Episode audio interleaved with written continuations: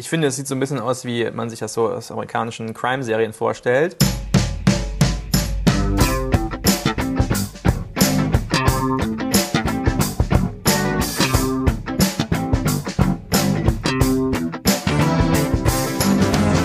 Bam, guten Tag. Die Medienwoche ist hier der wöchentliche Medienpodcast mit mir, Stefan Winterbauer von Media. Am anderen Ende der Leitung begrüße ich wie in fast jeder Woche Christian Mayer von der Welt, hallo. Hallo und grüß Gott. Äh, wir sind im Wer Sommer. War das? Was ist wie ein Krimi? Es ist, ähm, es ist Funk. Es ist das Format des öffentlich-rechtlichen Fernsehens, das im Internet nach jungen Leuten fischt. Und die haben äh, ganz was Interessantes gemacht. Die haben nämlich das Vernehmungsvideos des mutmaßlichen Mörders von Herrn äh, Walter Lübcke äh, ja, in, ins Internet gestellt, ja, zumindest ausschnittsweise und kommentiert. Es sorgt für Diskussionen. Äh, reden wir gleich drüber in unserer Schnellrubrik. Unser großes Thema ist ein schwieriges Thema diese Woche. Da geht es um diese ganze Diskussion rund um das sogenannte, muss man ja sagen, Panorama-Gate, also diese Panorama-Berichterstattung über diesen Bundeswehr-Oberstleutnant, der irgendwelche rechten, rechtsextremen Sachen geliked hat, geliked haben soll und was daraus alles entstanden ist. Ja, aber wir steigen genau. ein mit noch ein paar steigen anderen Themen. Genau, äh, wir machen äh, ein paar schnelle Themen.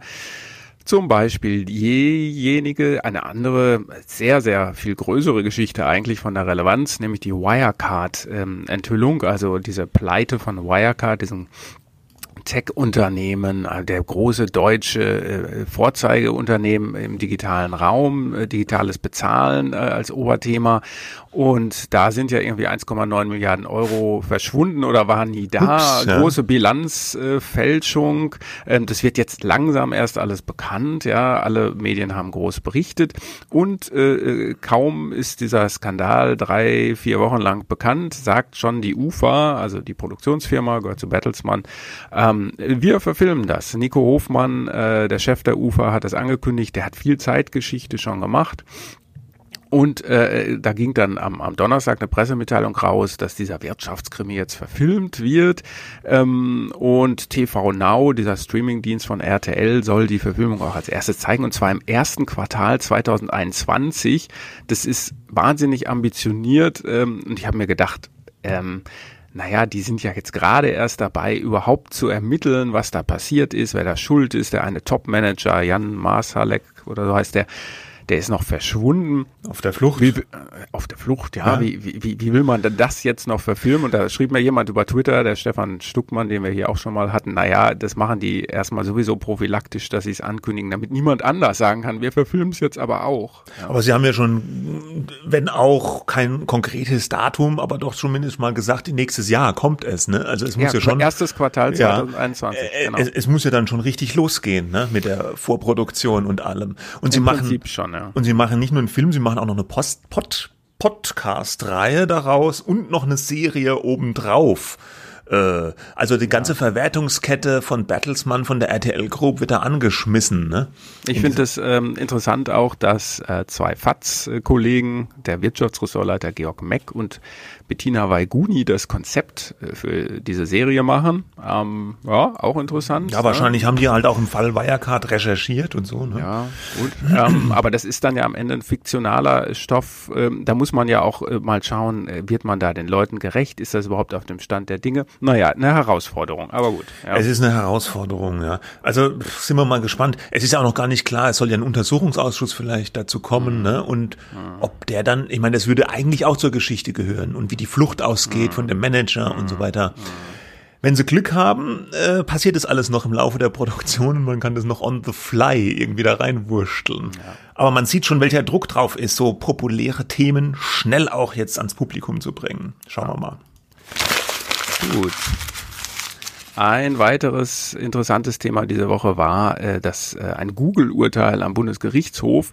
Ähm, und das besagt, dass es im Internet kein generelles Recht auf Vergessenwerden äh, gibt. Also das ist ja diese große, wird ja schon seit Jahren darüber diskutiert, darf oder soll Google die Suchmaschine nachträglich äh, Ergebnisse nicht mehr ausspielen über Leute, die das dann nicht mehr wollen. Ja, mhm. also geklagt hatte da ursprünglich ein ehemaliger Geschäftsführer eines Wohlfahrtsverbandes. Ähm, und dieser Verband hatte 2011 schon so ein Defizit von einer, einer Million Euro zu verantworten. Und der Mann hat sich dann krank gemeldet und da hatten einige Tageszeitungen darüber berichtet.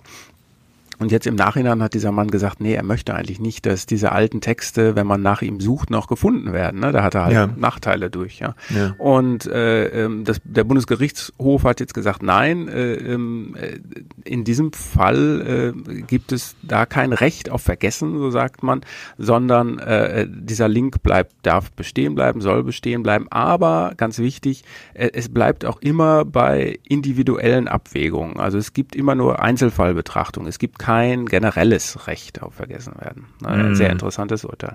Ja, ja. Man sieht es manchmal unten bei Google oder die tun das generell, glaube ich, bei, bei Besucheranfragen einblenden. Das kann sein, dass einige äh, Sachen nicht angezeigt werden wegen der Rechtsprechung äh, in dem jeweiligen Land. Ne? Gut, man muss halt dann immer individuell klagen oder so, ja ja, es sind individuelle Fälle und ja, das ja. ist eine individuelle Bewertung. Ja, und ja. das ist aber auch ein wichtiges Urteil natürlich für die Presse, weil äh, wenn man generell sagt, das darf alles weg nachträglich, ja, dann kommen alle an, über die mal negativ berichtet worden ist. Ähm, Wobei äh, weg heißt ja nur, dass der Link bei Google weg ist, gut, nicht, dass der, aber dann findet man das nicht mehr. Ja, ja, okay. Gut. Gut. Ja, Google war in einem anderen Zusammenhang noch Thema. Ne? Ähm, die, die Big Tech-Firmen, Apple, Amazon, Google, Facebook, die Chefs von denen mussten ja vor so einem äh, äh, Sonderausschuss äh, des Justizausschusses des US-Kongresses äh, sich anhören, also müssten sich verhören lassen. Im Grunde wurde mhm. eingeschworen, da hat man so Bilder gesehen, ne, wie die da den Eid geschworen haben. Alles am Bildschirm wegen Corona, ja. Ja, naja, genau. Ähm, ja, äh, die haben sich, glaube ich, im Wesentlichen, wenn ich das so richtig äh, äh gesehen habe, äh, so ein bisschen klein gemacht, hieß es. Ne? Mhm. Also gesagt, ah, wir sind, äh, wir sind alle nicht so so wichtig, wie ihr jetzt tut. Ähm, das ist natürlich ja. Ähm, ist ein bisschen lächerlich, ja. Also ja. ich habe die die die die Aussage auch von Mark Zuckerberg, dem Facebook-Chef, der dann gesagt hat, ja, äh, verglichen mit Amazon haben wir nur einen ganz kleinen äh, äh, Anteil irgendwie an irgendwas und die ha haben die größte Steigerung an Werbeumsätzen und verglichen mit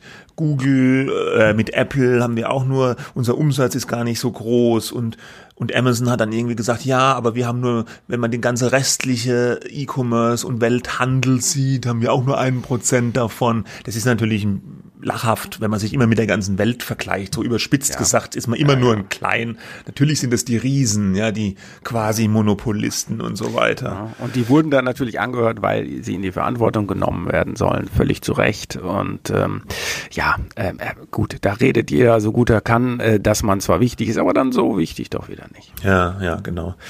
So, wo habe ich es hier? Ja. Gut, und dann haben wir noch einen, ja, wie soll man sagen, Rücktritt, Abtritt im deutschen Medienzirkus. Hans-Ulrich Jörges hört auf mit seiner Kolumne Zwischenruf beim Stern. Oh, ich hoffe, unsere Hörer kennen das noch. Es ist Print. Und äh, Hans-Ulrich Jörges ist auch ein bisschen so ein Social Media, man kann schon sagen, Verweigerer ein bisschen gewesen. Der ist nicht groß präsent auf Facebook oder Twitter oder so. Schon immer gegen den Trend oder jetzt wieder mit dem Trend vielleicht, wo ja. soziale Medien so toxisch geworden sind. Wobei, ja, ja auf also er hätte da vielleicht eine ganz gute äh, Figur abgegeben. Ja, eben, man hätte sie, weil er war ja immer so ein bisschen äh, on pressure, ja, immer ein bisschen unter Druck, immer äh, starke Meinung, äh, um eine starke Meinung nie verlegen, hat sich immer sehr aufgeregt auch. Der war ja immer sehr gerne auch in Talkshows äh, zu ja, Gast. Das war so sein Metier. In, ne? Plattform. In, ja, in jüngerer Zeit gar nicht mehr so, ist mir persönlich so, zumindest nach meiner Beobachtung aufgefallen, aber noch vor ein paar Jahren war er sehr häufig zu Gast und hat sich da immer sehr erregt. Das, deswegen wurde er natürlich auch gerne eingeladen, immer starke Meinung, immer auf Zinne, ja. Äh, hatte durchaus auch einen gewissen Unterhaltungswert. Der kannte sich auch sicher super aus und war natürlich so eine journalistische Koryphäe irgendwo auch schon. Auch nicht äh, unkritisch begleitet, weil mit, wie das mit starken Meinungen und Meinungen so ist, manchmal schießen die auch ein bisschen über das Ziel hinaus. Äh, so musste der sich in, gerade in jüngerer Zeit so doch Kritik anhören wegen seiner Meinungen zu Corona und zur Maskenpflicht. Da war er nämlich ein sehr, sehr starker Gegner von dieser Maskenpflicht, hat das immer so als äh, Maulkorb fürs Volk bezeichnet und so. Da kam die Stern-Chefredaktion auch mal so ein bisschen in die Bredouille, ja, weil einerseits hatten sie im, im, im Heft dann so einen Artikel, wo das so als toll, als gut erklärt wurde, wo Ärzte erklärt haben, ja, das ist ganz wichtig, die Maskenpflicht und eine Seite vorher hat der Jörges dagegen gewettert, ja. Das ist der Binnenpluralität, sagt ja. man dann immer. Und dann ist die Diskussion beendet, ja. ja. Er hat auch mal, äh, es gab ja jetzt im Stern so ein Abschiedsinterview mit ihm, mit den Chefredakteuren, da hat er gesagt, ah, eigentlich hat er sich schon manchmal gedacht, habe ich da jetzt ein bisschen übertrieben, aber am Ende ist alles gut gegangen, so ich paraphrasiere das ja, mal. eigentlich hat er immer, damit wollte er, glaube ich, sagen, damit habe ich immer richtig gelegen. Und der Kollege Stefan Niggemeier erinnerte dann auf Twitter nochmal daran, dass er sozusagen vorausgesagt hat, dass Angela Merkel 2016, glaube ich, aufhört. Aber so ist ja, das genau. halt mit so Kolumnisten. Ne? Die müssen auch was voraussagen und die benutzen dann auch eine Kolumne dafür, weil sie wissen, das ist kein neutraler oder irgendwie ein Bericht, der recherchiert. Also er hat, glaube ich, immer auch gute Kontakte in die Politik. Ja, hat ja. er immer noch.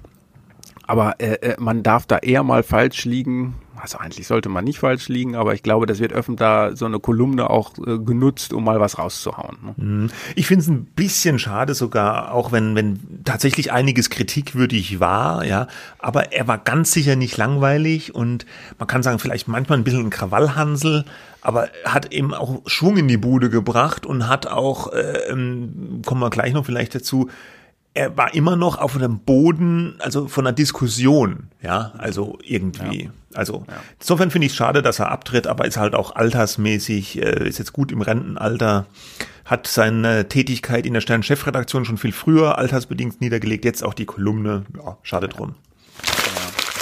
Schade auch, ja, traurig auch, ist, dass äh, Michael Spreng gestorben ist. Es wurde jetzt diese Woche bekannt. Er ist im Alter von 72 Jahren auf Mallorca gestorben an Krebs. Hat ein Vertrauter der Familie jetzt diese Tage mitgeteilt. Michael Spreng war mal ganz äh, lange Chefredakteur der Bild am Sonntag, war dann nochmal bekannt, dass er den Wahlkampf gemanagt hat, seinerzeit für Edmund Stoiber gegen Gerhard Schröder. Stoiber hat dann verloren und hat äh, war mal Gesellschafter bei dem Medienmagazin DWDL und auch ein gern gesehener Gast in Talkshows.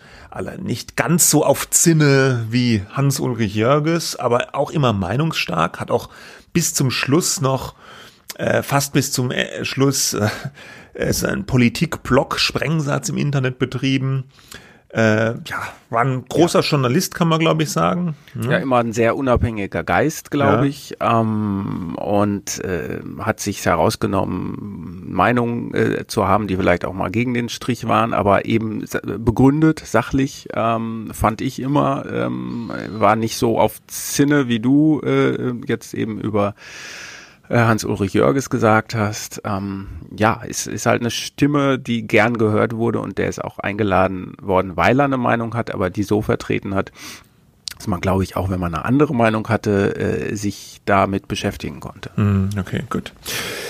Gut, dann noch das letzte Thema. Ähm, zu, war der Einspieler, ne? Genau, das ist Funk. Funk ist ja dieses Konglomerat an verschiedenen Formaten äh, von ARD und ZDF, die da in den sozialen Medien vor allen Dingen äh, stattfinden, um ein neues Publikum anzusprechen. Und da gibt es auch Steuerung F, also STRG-F, ja, das ist so die, der Tastengriff wenn man was sucht äh, auf einer Seite oder in einem Programm normalerweise. Und dieses Format äh, hat sich so ein bisschen investigativen Recherchen auch verschrieben. Und die haben jetzt äh, in dieser Woche ein sehr aufsehenerregendes Stück online gestellt. Die haben nämlich, äh, sind habhaft geworden. Es wurde ihnen zugespielt, äh, die Videos der äh, Vernehmung von Stefan Ernst, dem Mann, dem vorgeworfen wird, Walter Lübcke erschossen zu haben, den äh, Karlsruher Regierungspräsidenten das war sein Titel, glaube ich, ja. Also rechtsextremer Mordfall. Äh, der Ernst hat auch schon gestanden gehabt in der ersten Vernehmung, hat dann in der zweiten Vernehmung sein Geständnis zurückgezogen, behauptet mittlerweile, es sei ein Unfall gewesen, der Schuss habe sich nur gelöst und sei auch von seinem Komplizen, der habe die Waffe gehabt, wo sich der Schuss gelöst hat. Und äh, die haben jetzt dieses Video gemacht. In dem, das Video besteht hauptsächlich aus Mitschnitten dieser, dieser, dieser polizeilichen Vernehmung und äh, das wird eingeordnet. Die war ja sehr lang, diese polizeiliche Vernehmung. Ja, ja. Also zwölf Stunden oder sowas kann das sein? Das kann sein, weiß ich ja. auch nicht. Mhm. Das Video ist nicht so lang, das ist einige Minuten lang, so 20 Minuten, glaube ich, ist es lang. Also ist sehr komprimiert, ja, wird die Vernehmung nur ausschnittsweise gezeigt. Es werden beide Vernehmungen gezeigt. Also sowohl die erste, wo er sich schuldig bekennt, als auch die zweite, wo er dann diesen anderen alternativen Tathergang, sage ich jetzt mal, schildert. Das Ganze wird permanent eingeordnet von zwei Journalisten vom NDR, von Panorama. Und ähm, da ist so ein bisschen die Frage natürlich aufgekommen, a, darf man das überhaupt zeigen und b, soll man das zeigen, selbst wenn man es darf. Die haben das auch im Video selbst äh, thematisiert. Das spiele ich mal ganz kurz ein. Dürfen wir euch den ganzen Kram eigentlich zeigen? Also da gibt es ja vielleicht juristische oder auch moralische Einwände, die man haben könnte. Juristisch ist es ja so, dass ähm, die Videos jetzt ja schon in der Hauptverhandlung gezeigt wurden. Also die sind sozusagen öffentlich gezeigt worden. Das ist ja eine öffentliche Hauptverhandlung im Gericht, äh, genau. Gerichtssaal. Ähm, sodass er ja jetzt kein, wir greifen dem Gericht jetzt nicht vor. Es ist in der Öffentlichkeit. Ethisch-moralisch sozusagen haben, haben wir ja schon so ein bisschen diskutiert, kann man ja sagen irgendwie. Ähm, weil was immer natürlich darüber schwebt, ist, das ist ein Rechtsextremist, ein rechtsextremistischer mutmaßlicher Mörder bieten wir denen jetzt mit so einem Video eigentlich eine Bühne? Genau, und das ist die, die Grundfrage, die äh, kommen in dem Video dann zum Schluss. Wenig überraschend, sonst hätten sie es ja nicht veröffentlicht, ja, dass es okay ist, das zu veröffentlichen, weil, sagen sie, im Falle von Christchurch und Halle, da wollten die Täter ja an die Öffentlichkeit mit ihren, ihren Videos, da haben die diese Videos auch selbst äh, fabriziert, ja, und hatten damit auch so eine Propaganda-Intention. Hier in diesem Fall hat der mutmaßliche Täter das Video ja nicht selbst hergestellt. Es ist ein Polizeivideo und er hatte wohl auch kein Interesse daran, das zu veröffentlichen. Wem ist das? Also wie sind die da dran gekommen? Das weiß man nicht. Nee, das sagen also die nicht. Es ihnen zugespielt. Es wurde ihnen zugespielt. Die sagen mhm. gar nichts dazu. Äh, äh, über Medien, der Kollege Niggemeier, den du von schon im anderen Fall erwähnt hast, der hat ein Interview auch mit jemand vom NDR dazu gemacht. Die sagen noch nicht mal, ob sie die Quelle kennen, ja, also die sagen gar nichts zur Quelle oder ob ihnen das anonym zugespielt wurde. Sie haben aber die kompletten Videos, ja, und haben sich entschlossen, das eben so zu machen. Sie sagen auch nicht, ob sie das schon länger haben oder nicht. Man kann so ein bisschen heraushören, dass sie es wohl schon länger haben und dass sie sich äh, äh, entschlossen haben, aber, aber dass sie gesagt haben, sie veröffentlichen das erst, nachdem es in der Gerichtsverhandlung gezeigt wurde. Das hat er ja auch eben im O-Ton gesagt, ne? Weil sonst könnte man ja ähm, äh, ihnen vorwerfen, sie greifen dem Gericht vor und das wäre dann juristisch nicht okay. Das Ganze wurde natürlich auch von dem NDR-Justiziariat genau geprüft vorher, dass ob das rechtlich okay ist, dass man das veröffentlicht. Deswegen kann man schon davon ausgehen, es ist wohl okay. Ja, man durfte es, glaube ja, ich. Ne? Die, ja. die Frage ist halt, soll man es? Soll man das zeigen ja. und soll man es so komprimiert zeigen? Das ist ja halt auch ein größeres Problem. Ne? Ja. Also ich finde es ähm, eine berechtigtes Argument zu sagen, man muss äh, die Leute mit dieser Gedankenwelt von diesen Leuten äh, irgendwie direkt konfrontieren. Ja? Man mhm. muss sich da, man muss auch dahin gehen, wo es weh tut. Und da kannst du immer dagegen sagen, nein, das sollte man nicht, weil ähm, man denen damit eine Plattform gibt. Das ist ja das hauptsächliche Gegenargument.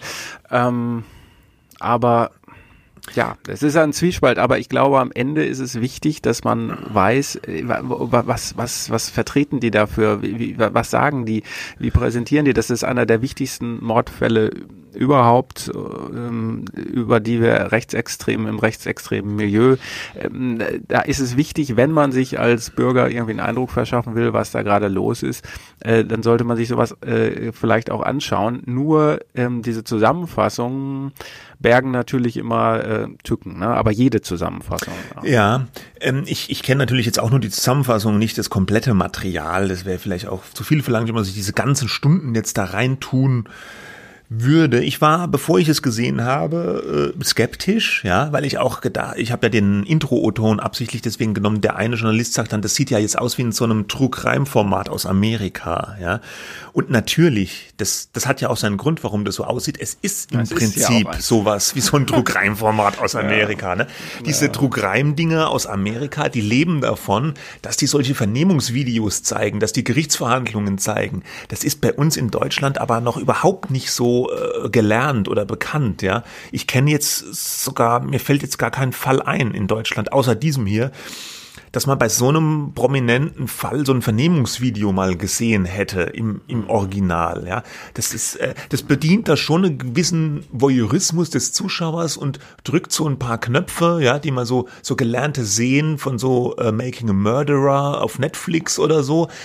Die Journalisten in dem in dem, in dem Funkstück, die bedienen das, muss man sagen, auch ein Stück weit selber noch. Die haben dann so ein Whiteboard, da haben sie dann so Daten draufgeschrieben und noch so, so, so Bilder von dem, von dem Angeklagten, ja. Das wirkt dann so ein bisschen wie diese berühmten äh, Tafeln in den US-Profiler-Krimis, wo sie dann immer so Fäden ziehen, weißt du, mhm. Verbindungen herstellen und so. Allzu viel ja. Fäden, also konnten sie dann nicht sehen, da wurden nur so Daten untereinander geschrieben. Das ich, war so ja. ein bisschen so ein ich dramaturgischer ja. Kniff, den man sich vielleicht hätte sogar noch sparen ja. können. Ich finde, jede Form von Inszenierung ist da falsch. Ähm, und ähm, das sollte so, so, so rein wie möglich sein, bei diesen Aussagen bleiben.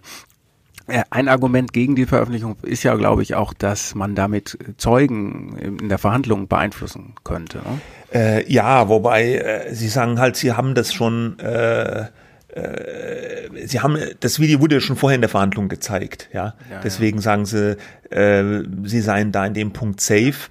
Letztlich, mhm. aber diese kleine Kritik, die ich eben geäußert habe, auch mit dem mit diesem Inszenierungsgedanken beiseite genommen mal, finde ich es trotzdem gut gemacht von Funk hier in diesem Fall, weil es ist tatsächlich nicht sensationsheischend gemacht und es ist tatsächlich auch sehr interessant, das zu sehen.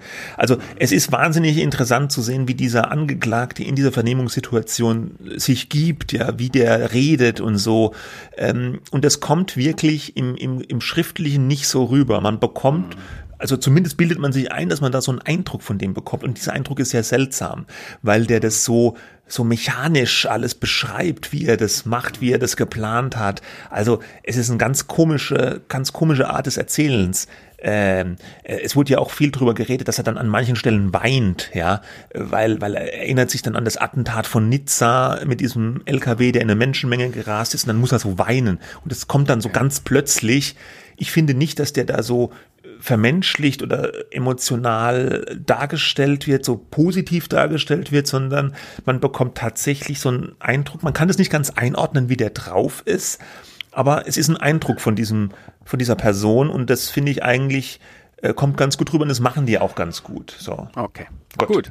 So viel dazu. Ja, dann kommen wir zu unserem Hauptthema. Genau. Du hast schon gesagt, alles ein bisschen kompliziert. Ich finde es stellenweise auch relativ deprimierend, aber man muss irgendwie drüber sprechen. Ja. Also es geht um Panorama nochmal und äh, den Fall eines Oberstleutnants. Ich versuche das mal ähm, erstmal den Fall kurz zu beschreiben. Also Panorama hat in der vergangenen Woche bereits am Donnerstag über einen Oberstleutnant berichtet, der, Zitat, im Netz mit Rechtsradikalen sympathisiert. Er ist äh, zuständig gewesen für Social Media im Verteidigungsministerium, war der offiziell Referent. Der Bericht ist etwa drei Minuten lang. Ähm, in dem ersten Bericht wird er Marcel B. genannt, ja, also unkenntlich mhm. gemacht. Ähm, und die Basis dieses Berichts ist eine sogenannte Panorama-Recherche bei Instagram. So haben die das selber beschrieben. Äh, da sagen sie halt oder zeigen sie auf, dass dieser ähm, Marcel B.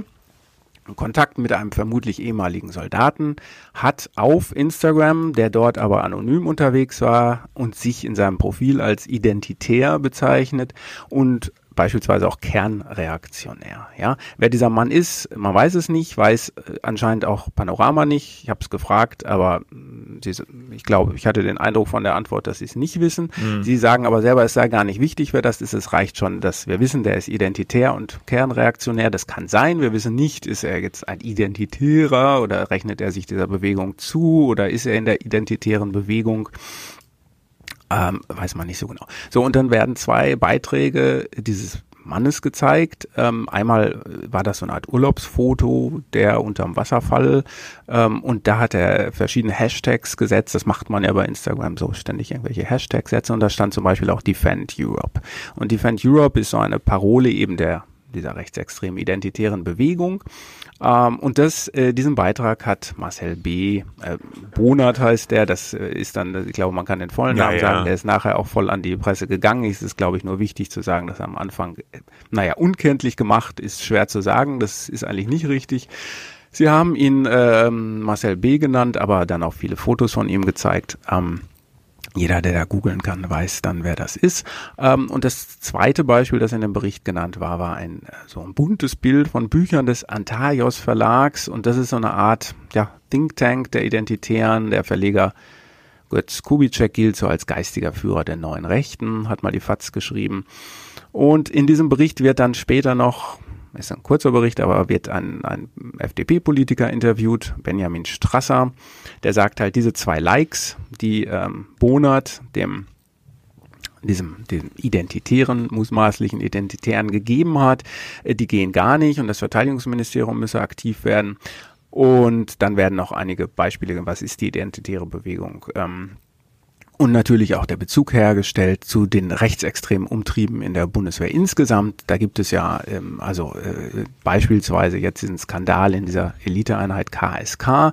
Also da braucht man gar nicht drum rumreden. Es gibt Rechtsextreme in der Bundeswehr und die Verteidigungsministerinnen Ursula von der Leyen und jetzt ähm, äh, Kramp-Karrenbauer haben ja auch eine Null-Toleranz-Linie äh, ausgerufen ähm, und ähm, was sie gemacht haben ist, und da wird dann das Verteidigungsministerium zitiert und nicht Bonat selbst. Ähm, die haben gesagt, sie prüfen das. Der Mann ist jetzt sei nicht mehr mit Social Media betraut und jetzt werden die bestimmten Vorfälle oder diese Likes oder wie auch sonst der Mann irgendwie angeblich in der rechtsextremen Szene verstrickt sein sollte, das wird jetzt untersucht. So, ähm, das war dieser Bericht und ähm, ja, und die, jetzt mal kurz gesagt, die ähm, Panorama sagt, das ist eine Verdachtsberichterstattung, die sie da vorgenommen haben. Sie hatten Hinweise, denen sind sie nachgegangen und dann haben sie gesehen, da gab es diese Likes und das hat ihnen dann gereicht, um zu sagen, wir machen einen Bericht ähm, über diesen Mann. Ähm,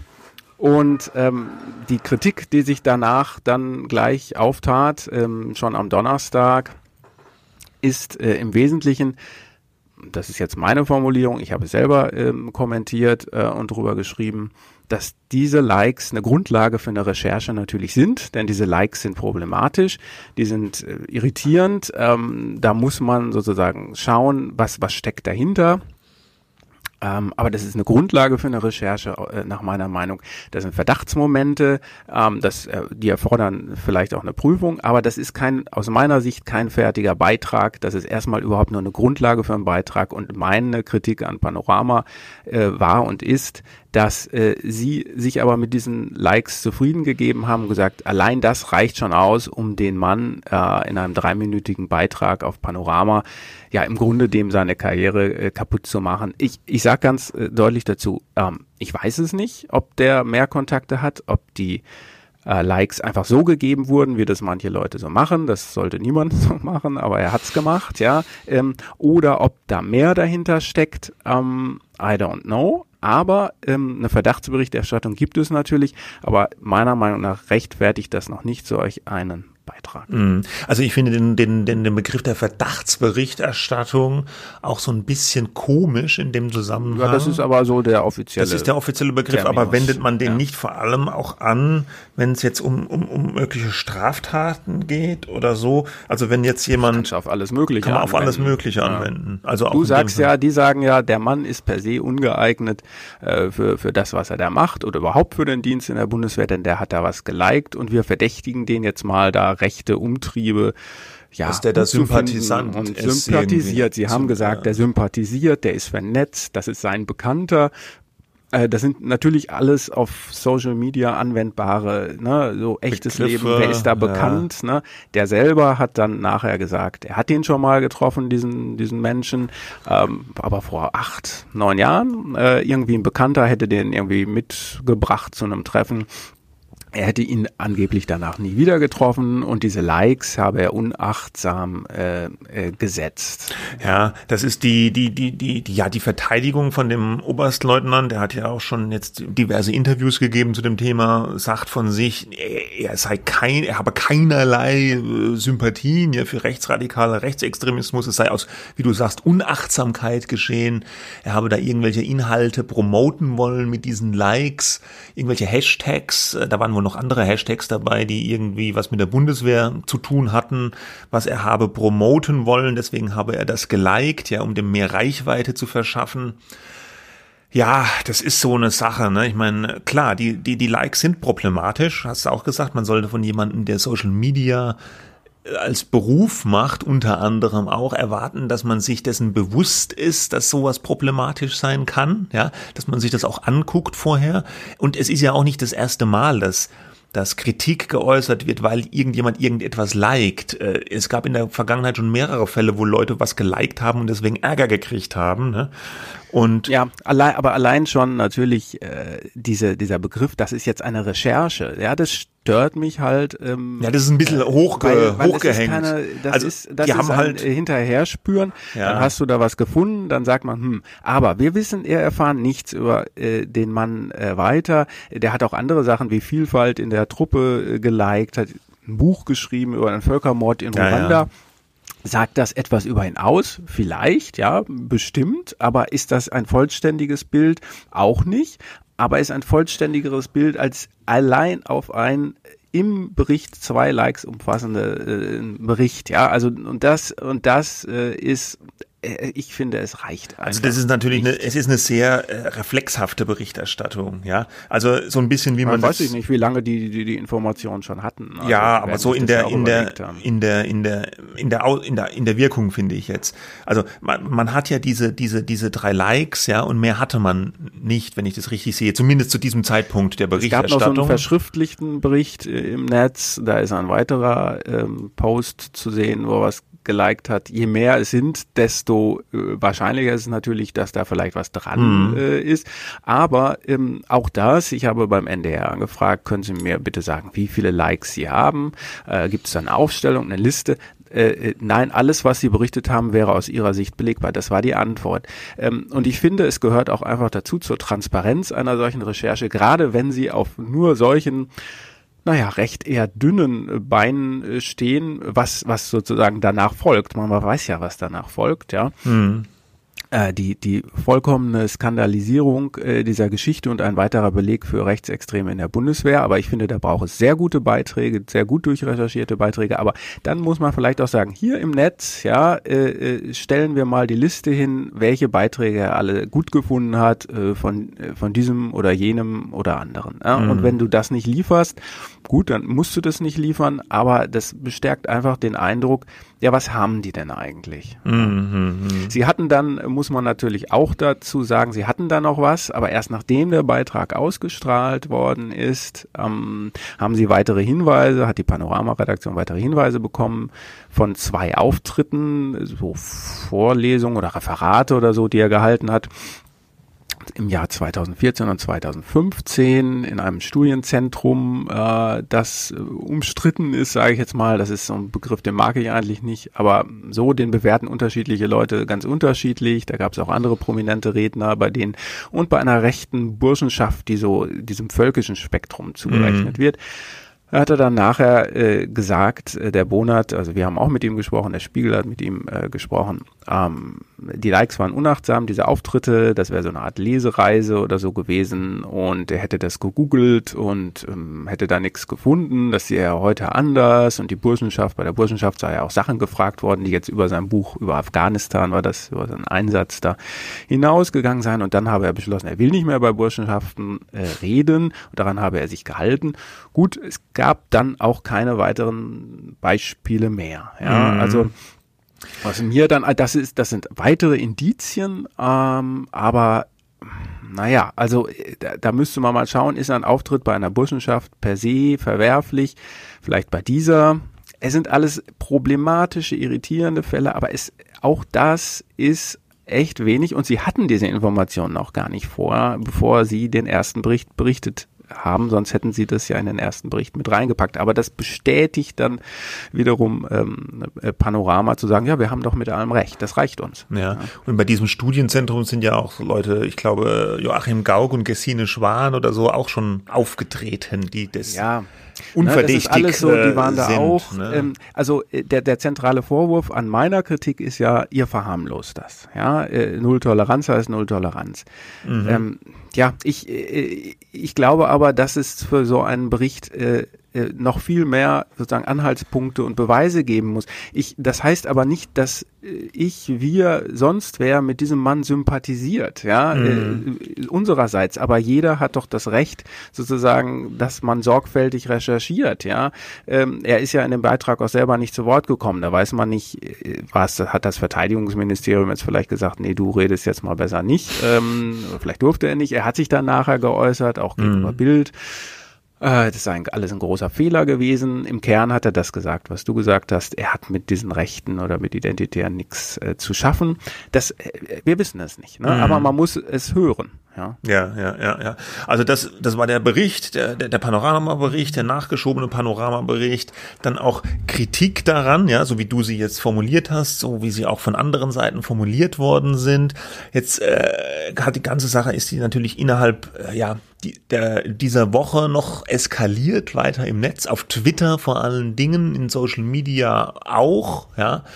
Ähm, vor allem, ne, vor allem, vor allem auf Twitter. Ja, ähm, Anstoß waren auch jetzt zwei Artikel, die äh, der Kolumnist, Blogger, der sich Don Alfonso nennt, mit normalem Namen Rainer Meyer heißt, bei der Welt, der Zeitung, wo du auch arbeitest, publiziert. Der hat zwei Texte dazu veröffentlicht wo er äh, eine Expertin, Schrägstrich Aktivistin, die in dem Panoramabeitrag vorkommt und die diese, diese Likes von Bonat einordnet als klar, ja, das geht so nicht, äh, in die Nähe zumindest von linksextremen Organisationen rückt. Also was heißt rückt? Er weist auch nach aufhand von Link, aufgrund von, von Links, von äh, Tweets, äh, die sie gemacht hat oder die andere gemacht haben, dass sie eine gewisse Nähe zu solchen Organisationen hat. Und daraus ist dann ein, ein unglaublicher, eine, eine Spirale entstanden, wo sich Leute, äh, die irgendwie diese, diese äh, Rainer Meyer, Don Alfonso Texte gut finden und der selber auch und Leute, die halt, äh, ich sag jetzt mal einfach auf der Seite dieser dieser äh, Expertin oder auf Seite der Panorama-Berichterstattung stehen, sich auf Twitter ja, man muss fast sagen, die Köpfe einschlagen. Also es werden sich und die quasi äh, der der der Welt dann ja äh, sozusagen als als Ganzes auch selber vorwerfen, wir seien Teil dieser rechten autoritären Szene, was mhm. natürlich absurd ist. Äh, ähm, aber gut, das das sind halt die die Vorwürfe, ja. ja. Aber man, ähm, man sieht ja. an dieser Geschichte eben, wie sowas eskalieren kann. Also es ist, es ist, es geht jetzt mittlerweile auch kaum noch um die Sache. Also es geht kaum noch um die, die Grundfrage, die du vorhin skizziert hast. Wie problematisch sind diese Likes oder diese Auftritte? und wie äh, wie okay war die Berichterstattung darüber von Panorama, ja. sondern es geht nur noch jetzt darum, gegenseitig, dass bestimmte Gruppen auf Twitter sich gegenseitig vorwerfen, wo hat jemand teilgenommen, ist das links rechts extrem, ist das rechtsextrem, was hat jemand da gesagt, wer hat wen geblockt, warum auf Twitter? Und äh, man muss auch sagen, dass da natürlich diese, die, also was heißt natürlich die, ähm, diese Frau äh, Strobel, diese Expertin, die bekommt jetzt auch wirklich unmögliche ja, Hass und Drohungsbotschaften über Twitter reingespült geht natürlich gar nicht, ja. ja Umgekehrt. Das meinte ich mit diesem Deprimieren, genau, was du gerade beschreibst eingangs. Ja. Umgekehrt so. bekommen auch andere Drohungen von, von, von linksextremer Seite. Dieser Oberstleutnant muss jetzt um seinen Beruf fürchten. Also, wenn man dann einen Strich drunter ziehen will, kann man mal vielleicht sagen, wir, man steht hier vor einem riesen Scherbenhaufen, ja, wo, wo alle möglichen Leute beschädigt sind, wo, wo, wo es wild durcheinander geht, wo, wo vielleicht ein Beruf von einem kaputt ist, wo jemand anderes um, um sein Leib und Leben fürchtet, ja, und äh, was, wie, wie, wie kann es dazu kommen? Ja, das ist so ein bisschen, man steht so ein bisschen ratlos davor ja. und weiß nicht so recht, wir hatten das ja, ja schon unsere, öfters. Ja, äh, unsere Kritiker sagen, äh, das ist unsere Berichterstattung oder andere Berichterstattung. Ja. Das ist auch eine, äh, das würde ich natürlich äh, sofort zurückweisen, aber, aber, ne, so, das, das, man muss auch sagen, es wird halt alles wieder mal in einen Topf geworfen, ja. Also Panorama selbst äh, hat auf diese Kritik, Medienkritik selber eine Replik veröffentlicht am Montag schon in der Überschrift hieß es, das sei eine schräge Kritik an Panorama. Schräg, was ist denn schräg? Ja, schräg mhm. sind irgendwelche Comedy-Serien, aber nicht Medienkritik. Ja, mhm. gut, ich bin hier Partei. Äh, ja, man möge klar. es mir nachsehen. Das ja. wird dann auch gelegentlich mal kritisiert. Äh, aber sorry, ich äh, arbeite da nun mal und dann ist das auch meine Arbeit und so. Also wir kennzeichnen das ja auch immer klar, wer mit wem und warum. So. Also die Kritik sei schräg, ja. Und dann mhm. hieß es, einschlägige Medien hätten über diesen Fall berichtet. Ja, ohne dann zu sagen, wer sind Ross und Reiter? Wen meinen die denn jetzt? Und Welt was ist einschlägig? Die Welt, was ist einschlägig? Wen meinen die Tichys Einblick äh, oder was? Ja, mhm. ich weiß es nicht. Und und das der, das interessant, äh, ganz mal neutral formuliert, ähm, war, dass Medien in Anführungszeichen gesetzt war. Und dann haben sie so ein paar Klarstellungen gemacht.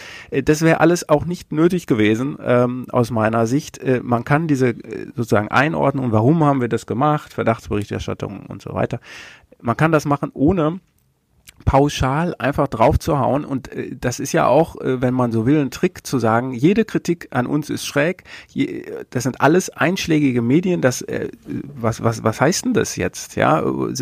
Einschlägig wie, wo, was, ja? Und das ist einfach nicht fair, wo äh, ich kann jetzt für meine Berichterstattung sprechen, wir uns immer darum bemühen, äh, wirklich die Seiten zu hören. Dann hieß es auch, die hätten meistens äh, ohne anzufragen. Ich habe angefragt, da habe ich beispielsweise gefragt, äh, hätte der Bericht nicht angesichts offener Fragen tiefer gehen müssen? Dann hieß es, welche offenen Fragen? Okay, gut, Kollegen, kann man so machen, aber bitte dann nicht so pauschal sagen, ähm, äh, ja, äh, die einschlägige Medien, was, was ist das? Äh, mm. Das, das und das und das mal, das ist sozusagen die Ebene, aber wo man immer noch miteinander redet. Was jetzt auf Twitter passiert ist, das ist ja vollkommen explodiert. Und das ist das, was ich mit deprimierend meinte. Ähm, beide Seiten schenken sich da nix. Das verselbstständigt sich und es geht nicht mehr wirklich um den Fall. Ähm, und ähm, da kann man sagen, ja, ja, was, was macht, ja, was macht man damit? Also ich, ähm, es gibt ja diesen einen Tweet von Hengame Jacobi Farah, der bekannten Taz-Kolumnistin, die Polizisten gerne auf den Müll entsorgt hätte. Wir, wir erinnern uns, ja. Okay, war jetzt unsachlich. Aber äh, die, die twittert ja auch unter dem Namen Habibitus und hat äh, ja zu dem Fall jetzt getwittert vor, vor einiger, vor kurzem, bedingungslose Solidarität mit Natascha Strobel oder Komplizinnenschaft mit Faschos. Ja. Kann man so sehen, aber das dokumentiert, finde ich, diese, diese, diese Absolutheit in der Debatte. Entweder so bedingungslos auf der einen oder auf der anderen Seite. Entweder du bist Faschist oder du stellst dich ohne Nachfragen bedingungslos auf die andere Seite äh, welche Seite eigentlich, ja? Ja, es gibt auch, das ist Journalismus übrigens, ne? Ja. Äh, und das ist diese Diskussion, die wir immer wieder führen. Es geht um Journalismus. Natürlich gibt es Journalismus, der instrumentalisiert. Wir versuchen, oder ich, äh, man kann immer nur für sich selber sprechen, ich vertrete ja gar nichts, aber äh, nur mich. ähm, so. Aber man kann äh, nur immer versuchen, sich nicht instrumentalisieren zu lassen und beim Fall äh, zu bleiben, ja? Ähm, aber äh, das, das ist keine, das ist keine äh, Geschichte, wo man man irgendwelche Lager einnimmt. Man kann eine Meinung dazu haben. Natürlich, zu sagen, man ist meinungsfrei, wäre lächerlich. Aber wir recherchieren, oder ich nicht, aber Kollegen äh, ständig über Rechtsextremismus. Ja, äh, ist das jetzt alles wertlos? Ja, ähm, mm. also das äh, eben, und das, was du sagst, dieses Bedingungslose, das kann nicht sein. Ja, die Welt ist mehr als schwarz und weiß. Ja. Mm. Und natürlich kann man die, äh, die, die Art und Weise, wie auch Rainer Meyer die Diskussion befeuert, kritisieren. Ja, und man, man, man, man, man muss man vielleicht auch, kann man auch, soll man auch. Ähm, Jeder kann alles und kritisieren, ne? man, man kann aber auch bleibt, die, ja. und man kann auch die Panoramaberichterstattung kritisieren und man kann vielleicht auch aufzeigen, dass äh, die Expertin noch irgendwelche anderen Verbindungen hat, ja, die, die vielleicht transparent gemacht hätten werden sollen, um ein ganzes Bild zu zeigen, so wie es Rainer Meyer auch gemacht hat. Hätte man vielleicht etwas anders machen können, als er das getan hat, ja, ein bisschen auch mit, sagen wir mal, mit, mit kühlerer Hand, ja. Ähm, das Problem bei der ganzen Sache ist, dass viele hier, die so diskutieren, finde ich, man ist nicht mehr bereit, auch weder auf der einen oder anderen Seite, jetzt sage ich auch wieder Seite, ja, Argumente der anderen zuzulassen, sondern es wird nur noch was sich an den Kopf geworfen. Und ein, ein Symptom davon ist ja auch diese, diese Blockeritis auf Twitter. Äh, gerade in diesem Fall konnte man auf Twitter auch wieder beobachten, wie sich alle möglichen Leute gegenseitig blockieren auf Twitter und Ach, dann Blockeritis meinst du? Ja. Bloggeritis. Nee, Block, Block mit Zecker. Mhm. Es gab äh, auch sehr viele Threads äh, ne, von auch von Leuten, die auch sachlich kritisiert haben. Gab's auch. Gab's auch, aber teilweise werden dann Leute auch nur, wenn sie was dagegen sagen, was total normal und sachlich ist, werden sofort geblockt. Ja, mhm. und das zeigt ja, dass man nicht mehr bereit ist, diese Stimmen zuzulassen, sondern man will, man will nur noch in seiner ja, Blase leben und die sozialen Medien befördern das ja, diese Filterblasenbildung. Das Thema Thema hatten wir schon ganz oft. Und Twitter unter den sozialen Medien ist ja von all denen offenbar noch das ja, toxischste, wenn man so will. Also ja. das Medium, was am meisten diese, diese, diese, diesen Hassträger bei vielen Leuten hervorruft und auslöst, ist mal ganz egal ob es, ob es konservative, liberale sind, ob es rechte oder linke sind, alle, die da auf Twitter unterwegs sind, ich glaube, jeder hat schon mal die Erfahrung gemacht, dass es da wahnsinnig schnell hochkocht, ja, äh, dass da wahnsinnig schnell die Emotionen drin sind, dass da blockiert wird, beleidigt wird und so weiter. Und ich habe bis heute, ich kapiere nicht. Beleidigen, dann blockieren. Ja, okay, das ist die Reihenfolge. Ich kapiere bis heute nicht, was es an Twitter ist, was das so bei den Leuten macht. Ich meine, der Habeck, Robert Habeck hat es ja mal formuliert, als er sich so bei Twitter zurückgezogen hat. Er ist ja damals in ein paar so Fettnäpfchen getreten und hat dann gesagt, ich twitter jetzt lieber nicht mehr, weil das Twitter bringt nicht das Beste an mir hervor, sondern es ist dieses Instant, ja, so schnell raushauen, bevor man nachdenkt. Äh, könnte vielleicht Donald Trump auch was dazu sagen zu dem Thema. Äh, ja, wahrscheinlich ist es das, dieses Instant-Ding bei Twitter, dass du naja, da so halt schnell da, ne? und sind auch alle da, zumindest ja. die relevanten Leute aus der ja. Medienpolitik, ja. Blase sind halt da. Ja, auch, ja, ja. Mhm. Ach Gott, was machen wir jetzt damit? Also es ist eine deprimierende Geschichte, wie du gesagt hast, fand ich auch, weil es zeigt, ja, können wir überhaupt noch diskutieren ordentlich, ja? In so einem Sinne vielleicht auch, wie wir Hans-Ulrich Jörges hatten am Anfang, einer, der auch schnell war mit Meinung, der die rausgehauen hat, halt in seiner Kolumne, aber aber da sind ja schon wieder Schranken eingebaut, ja, dann muss der die ja schon schreiben, die muss nochmal durch eine, einen Redakteur, eine Chefredaktion, guckt dann nochmal drüber und so äh, die gibt es bei uns, die gibt es beim NDR, die gibt es Ja, die gibt es in den normalen ähm, Medien. Ne, aber nicht äh, auf Twitter, ja. Eben, weil das ist halt ein Social-Medium, ja. Und mhm. Twitter ist nun mal so wie so ein Social-Medium auf Steroiden oder auf Speed irgendwie. Und da sind die Reaktionen einfach nochmal extremer. Und es wurde schon so oft gepredigt, erst denken, dann twittern, aber es passiert einfach nicht. Die Leute naja, machen es einfach nicht. Ich glaube aber ehrlich gesagt, ich weiß es nicht, das führt jetzt zu weit ins Reich der Spekulation und äh, dann müssen wir dann damit auch äh, aufhören, aber ich, ich glaube, dass viele Leute auf Twitter auch mit Nachdenken vielleicht nichts anderes twittern würden, weil das eben ihre Position ist und die vertreten sie dort mit maximaler Härte. Ja, und du bist äh, genau wie du gesagt hast, du bist das eine oder du bist das andere. Du bist mit uns oder du bist gegen uns. Und ähm, das ist, äh, das ist keine, das auch nach das mehr Reflexion ändert das, glaube ich, nichts dran. Aber das ist eine Spekulation. Das ist mein und das Eindruck, Zwischendrin ja. geht eigentlich weg, ja. So dieses. Und, ähm, und du hattest ja also im Vorgespräch gesagt, ne? Und diese, diese ganz grundsätzlich gute Rat zu sagen, könnten die anderen auch mal einen Punkt haben. Mhm. Ja? Mhm der wird äh, äh, zu wenig beherzigt. Das klingt natürlich immer so ein bisschen nach Kirchentag. Auch das, was ich jetzt sagen würde, redet doch mal miteinander. Aber wer soll da eigentlich mit wem?